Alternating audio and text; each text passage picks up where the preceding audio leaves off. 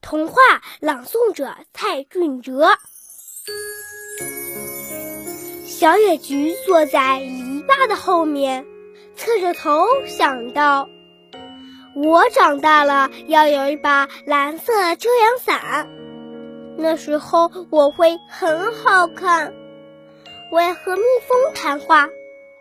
站在他旁边的蒲公英插嘴道：“可是那有什么好呢？”小野菊马上问道：“可是你会比我好吗？”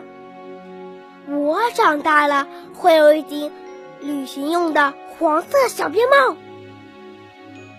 我要带一只白羽毛毽子，旅行到很多的地方。